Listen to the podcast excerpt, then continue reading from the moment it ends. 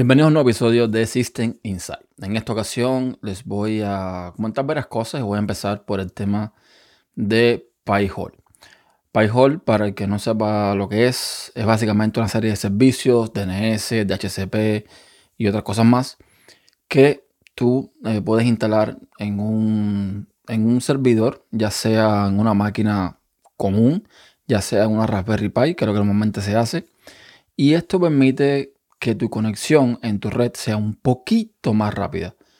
¿Por qué? Porque lo que hace PyHole básicamente es filtrar, digamos, eh, estos sitios que, que rastrean, que te dan publicidad y bueno, todo ese contenido basura te lo ahorra en tu conexión y por ende vas a sentir una mejora notable en, la velocidad de tu red.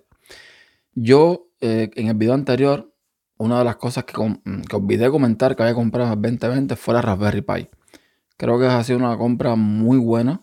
Eh, un equipo que básicamente lo pones a trabajar y ahí está sin ningún problema. Y lo tengo funcionando con PyHole específicamente. Y de lujo, ¿ok? Entonces, ¿qué pasó? Pues pasó que yo, eh, como comenté en el video anterior, cambié de router. Me compré un, Nest Wi-Fi o Wi-Fi de, de Google y entonces eh, esto es un router que tiene además dos points, como le llaman ellos, o dos access points, que lo que hace es crear una red mesh para cubrir la conexión en toda la casa. Lo que quería hacer yo es lo que tenía anteriormente, que tenía un router y tenía un Pi-hole, tenía la Raspberry eh, funcionando, filtrándome todo ese contenido basura en mi red y quería hacer lo mismo con este router. Y por algún motivo no me funcionaba era básicamente cambiar el DNS de, mi router nuevo, ponerle que en vez de usar eh, el de Google o el que sea, usara el PyHole, pero no me funcionaba, me quedé sin internet. Decidí quitarlo porque no tenía tiempo para, estar probando qué estaba pasando. Y hoy, hoy que es 9 eh, de enero, decidí volver a ver eh, qué pasaba. Intenté de nuevo configurar el PyHole para ver qué pasaba y por qué no se conectaba y todo este rollo. Lo que pasó fue que, bueno, pequé de novato. Pequé de novato porque yo que tengo experiencia en el tema administración de redes, no hice una serie de pasos para comprobar qué estaba pasando en aquel momento por falta de tiempo. Ahora sí tenía un poco más de tiempo y sí lo hice.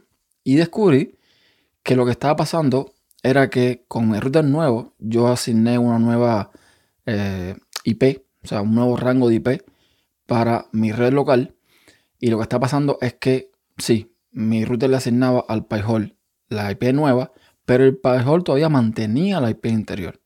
Es decir, está usando dos interfaces, dos interfaces de red, no, en una interfaz de red, dos direcciones IP. Una cosa absurda. Entonces, evidentemente, cuando tú ibas al PyHole, te entrabas por la consola intentabas, pues, conectarte a internet, no tenías conexión porque estaba usando la IP vieja que ya no está en el rango de IP de mi red. Eso era básicamente lo que estaba pasando. Lo otro que pasa es que no es sencillo, básicamente, arreglar esto en el pajol. A ver, sí es sencillo, pero hay que buscar un poco.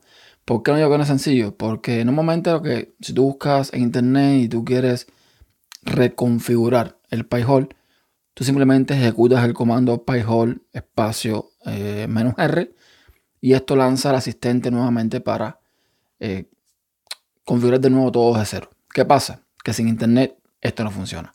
Así que hay que cambiar a mano un par de cosas. Y voy a pasar aquí al escritorio para que vean más o menos de qué estoy hablando. Esto que ven en pantalla, para los que están viendo el video y para los que están escuchando el podcast, pues lo describo. Es básicamente el par de control de PyHole. Es un par de control bastante chulo. Te permite ver la cantidad de clientes que he conectado, la cantidad de peticiones, eh, las cantidades de peticiones eh, bloqueadas, el por ciento de la cantidad de peticiones bloqueadas, los dominios que están bloqueados. PyHole para bloquear usa unos listados que hay en internet que ya tienen una serie de, dominios de IP que son spam y que son rastreadores y que son un montón de cosas. Y ellos lo usan para eh, filtrar todo este contenido. Tú puedes poner tantas listas como tú quieras. Tú puedes también poner o permitir ciertas IP o ciertos dominios, bloquear ciertas IP, ciertos dominios, es decir, que tiene un control bastante bueno sobre tu red. en todo momento. Entonces, aquí tenemos eh, la interfaz de, de control de PyHole, que es muy intuitiva, te dice, bueno, la cantidad de dominios bloqueados, la cantidad de dominios permitidos, o sea, una serie de cosas bastante interesantes. Y tiene otras opciones de configuración que son bastante, eh, bueno, en algunos casos avanzadas, para el que no sepa. Pero no, es que tampoco haya que tocar mucho, ¿ok? Básicamente se instala y, en, otro, en otro video mostraré la instalación de PyHole cómo funciona. Es muy simple realmente. Pero bueno, básicamente es el panel de control. Ahora bien, desde aquí tú no puedes hacer los cambios que tenía que hacer yo. Por lo tanto, tenía que abrir un terminal. Y en el terminal podemos hacer una serie de cosas. Por ejemplo, podemos eh, editar dos ficheros que son los que eh, van a, resolver este problema. ¿Ok? Estos dos ficheros son, primero, el dhcpcd.conf que está en etc barra dhcpcd.conf. Ahí, al final del fichero, hay que poner la nueva IP que vamos a utilizar quitando o reemplazando lo que teníamos anteriormente. Repito, esto sucede si ya tenías un, un configurado con un rango de IP diferente. Si no cambiaste las IP o si no tenías un PyHole configurado, no va a tener ningún problema. Y el segundo fichero que vamos a configurar es el que está en barra etc barra pyhole barra setup bars. O sea, eh, setup bars de bars de variables, ¿ok? De eh, configuración de variables, .conf. En este fichero también vamos a cambiar todas las IPs que estaban puestas anteriormente y vamos a utilizar las IPs nuevas. Reiniciamos el PyHole con el típico comando de reboot o lo que sea en Linux y listo, ya está, ya va a funcionar sin ningún problema. Entonces, lo único que hay que hacer en la aplicación de Google Home es básicamente pues eh, configurar, eh, pues decirle al router que use la, IP del PyHole como DNS. Les muestro, es muy fácil la configuración. Repito una vez más, para el que esté viendo el video, lo verá en pantalla. Para el que esté escuchando, se lo voy a, a, describir, ¿no? Tenemos en la aplicación de Google Home una opción que es Wi-Fi. En ese Wi-Fi tenemos nuestra Wi-Fi, tenemos, podemos ver eh, los datos del internet, eh, la cantidad de gigas consumido, eh, la velocidad para arriba abajo, podemos ver los points, o sea, tenemos, podemos ver el router y cuántos points tenemos conectados a la red mesh y tenemos los dispositivos que bueno, también podemos controlar, poner en pausa, un montón de cosas, eso está muy bien. Luego, en la configuración, vamos a ir a lo que es eh, el, Advanced Networking, o sea, la configuración de red avanzada y ahí vamos a buscar DNS Settings. settings. Y en el DNS Settings hay tres opciones. Automática, el del ISP o el Custom. Efectivamente, vas a Custom, pones la IP de tu PyHole, guardas y eso es básicamente todo. Es recomendable también esa, en estas opciones ir a donde está eh, el DHCP, IP Reservation, o sea, las IP reservadas de DHCP y poner la IP del PyHole en ese lugar para que nunca cambie. Porque puede ser que se desconecte la red lo que sea y cuando vuelvas a conectarte, cambia el IP del PyHole y no vas a tener conexión porque evidentemente el DNS cambió. Así que eso hay que tenerlo bien claro.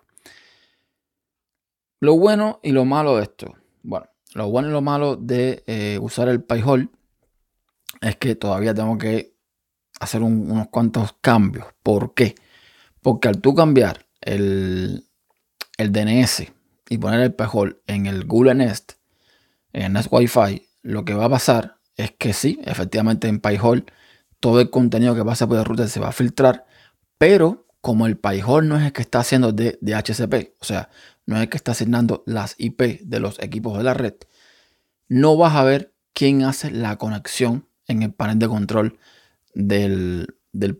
Es decir, si yo voy al, al query log, yo siempre voy a ver ahí como eh, la IP que hace la petición a internet siempre va a ser la IP de mi router. ¿Ok? Entonces, vi un artículo en Reddit que hay que hacer varias cosas para que entonces el PyHole sea de HCP y vamos a un lío porque el tema es que hay que tener cuidado con esto. No sea cosa que al cambiar eh, la opción de DHCP del router del Net Wi-Fi se pierda la bondad del sistema mesh que es lo, curioso de esto, ¿no? Entonces, todavía no quería entrar ahí En mi red no tengo ese control sobre quién se conecta a qué cosa. Yo realmente aquí somos, pocos, somos pocas personas navegando, o sea, no me hace falta ese control como tal. Y no es eh, algo que me preocupe ahora mismo. Pero si quisiera saber eh, estos datos, pues tendría que, evidentemente, arreglármelas para ver esta información. La aplicación de Google Home no te ofrece esos datos. Entonces, eh, tiene sus limitantes, evidentemente. Pero bueno, básicamente eso es lo que, lo que hay que hacer.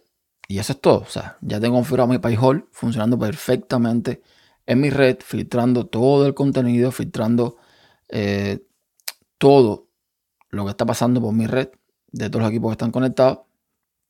Y listo, ya está. El otro tema que quería tocar era con respecto a un tema bastante viejo ya. Y es que hay cierto elitismo con el tema de iMessage. O sea, iMessage es la aplicación de eh, Apple de mensajería que viene con los iPhone. Es el típico WhatsApp, el típico Telegram, sobre todo en los Estados Unidos, que es donde más se usa. Aquí, para que tengan una, una idea, iMessage es tan importante, tan usado, que muchas veces cuando tú vas a un sitio web de un servicio X y entras al chat de soporte, si estás en un Android, si estás en la página web, en un PC, normalmente te va a saltar alguna ventana de chat de esta en JavaScript o lo que sea, que es un poco mala.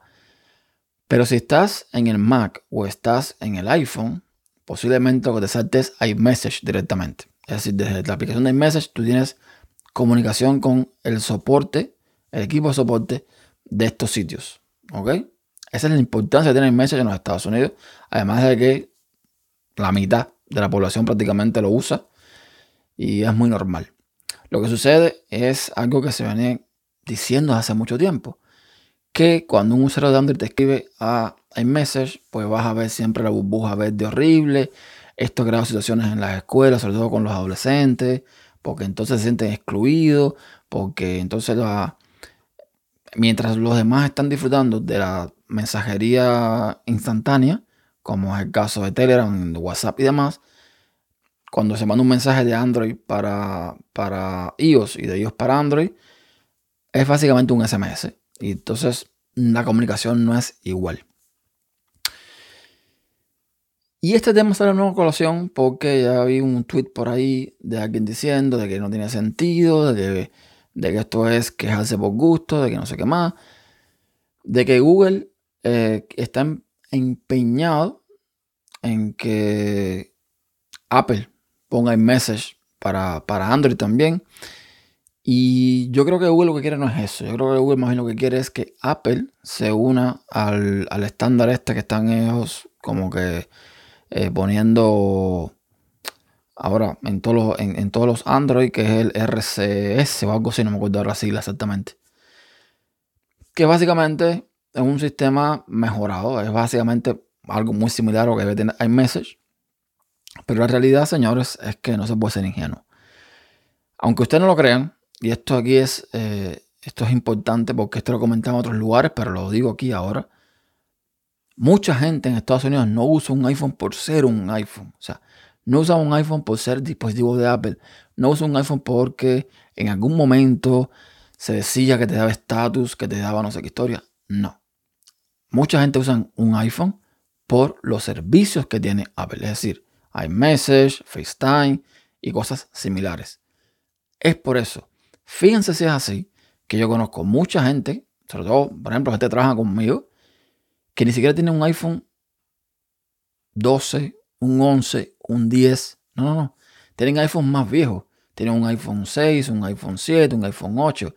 Porque realmente no les interesa que el dispositivo sea lo mejor del mundo en cámara, en batería. No, no, no. Simplemente necesitan que iMessage funciona, FaceTime funcione y listo. Ya está. Y con esto quiero decir que evidentemente Apple no creo que se, se quite de encima este plus, por llamarlo de cierta forma, que le toca a los usuarios con el servicio de iMessage.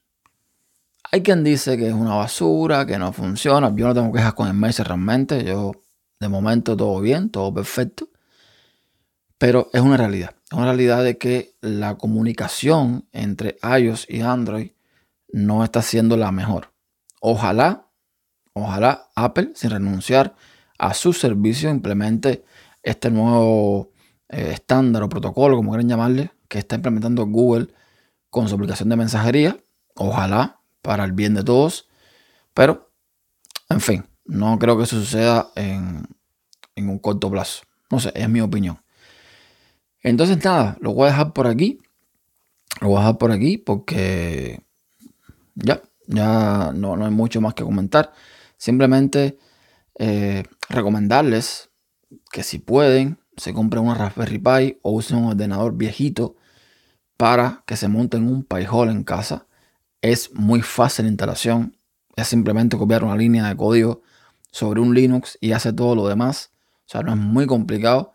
Trataré, en cuando tenga un tiempo, hacer un video en una máquina virtual de cómo instalar un Linux para PyHole, cómo instalar PyHole. Es muy simple, verdad que es muy simple. Y, o sea, van a notar una diferencia enorme, pero enorme en la navegación en su red. Así que nada, eso es todo por ahora. Cualquier comentario, ya saben, me lo pueden dejar aquí abajo en la, caja de, comentarios. O si están escuchando el podcast, lo pueden dejar en tupodcast.com barra System Insight. Así que ya saben, hasta la próxima.